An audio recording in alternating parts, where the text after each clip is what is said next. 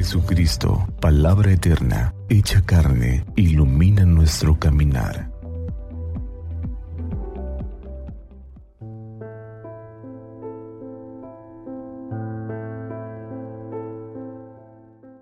Trece de abril, jueves, octava de Pascua. Del Santo Evangelio según San Lucas. Cuando los dos discípulos regresaron de Maús y llegaron al sitio donde estaban reunidos los apóstoles, les contaron lo que les había pasado en el camino y cómo habían reconocido a Jesús al partir el pan. Mientras hablaban de esas cosas, se presentó Jesús en medio de ellos y les dijo, La paz esté con ustedes. Ellos, desconcertados y llenos de temor, creían ver un fantasma pero él les dijo, no teman, soy yo. ¿Por qué se espantan? ¿Por qué surgen dudas en su interior? Miren mis manos y mis pies. Soy yo en persona. Tóquenme y convénzanse. Un fantasma no tiene ni carne ni huesos como ven que tengo yo. Y les mostró las manos y los pies. Pero como ellos no acababan de creer de pura alegría y seguían atónitos, les dijo, ¿tienen aquí algo de comer? Le ofrecieron un trozo de pescado asado.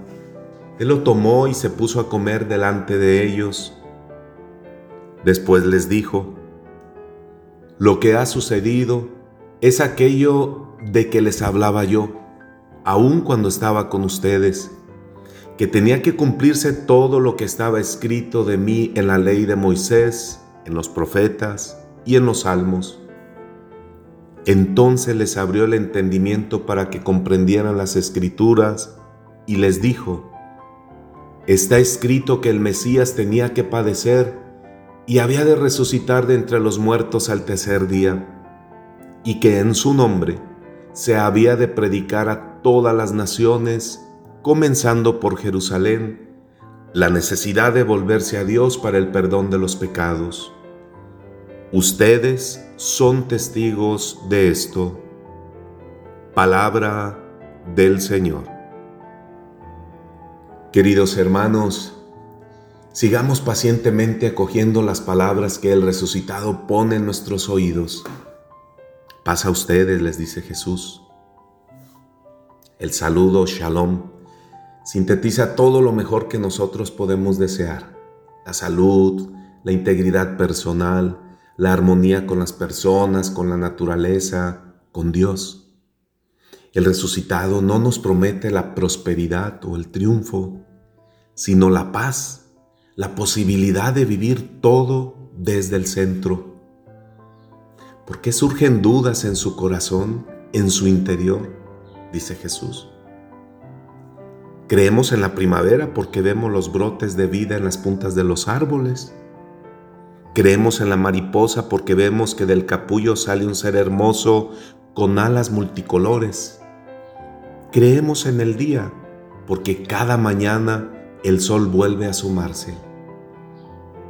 Preguntémonos lo siguiente. ¿Cuáles son los signos para creer en la presencia del resucitado? Hombres y mujeres que a pesar de sus limitaciones entregan su vida, personas que superan una depresión, un vicio. ¿Por qué no resulta más fácil percibir los signos de la muerte que los de la vida?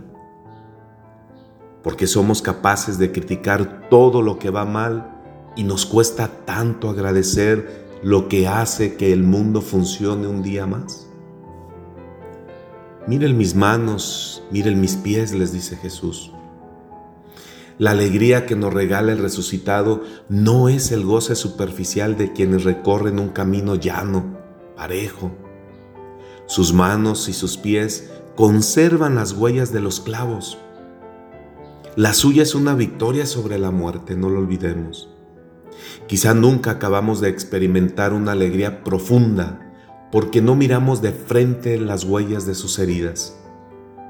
Creemos que seremos más felices huyendo de las personas que sufren, maquillando nuestros propios dolores, en fin. Jesús nos invita a reconocerlo en el hueco de los clavos, En ese miren encontramos una clave para no entender la alegría pascual como una huida, sino como una cercanía mayor a los crucificados, esas personas difíciles de nuestro entorno, las que atraviesan caminos oscuros. ¿Tienen algo que comer? pregunta Jesús. El resucitado nunca nos vuelve la vida automáticamente, como esos mentirosos de cartas y demás sortilegios que prometen el oro y el moro. Lo que cuenta es lo que cada uno de nosotros somos y tenemos. Más aún, quiere compartir ese poco de pan, ese poco de pescado que nosotros laboriosamente hemos conseguido Decimos en el himno litúrgico, tu poder multiplica la eficacia del hombre y crece cada día entre sus manos la obra de tus manos.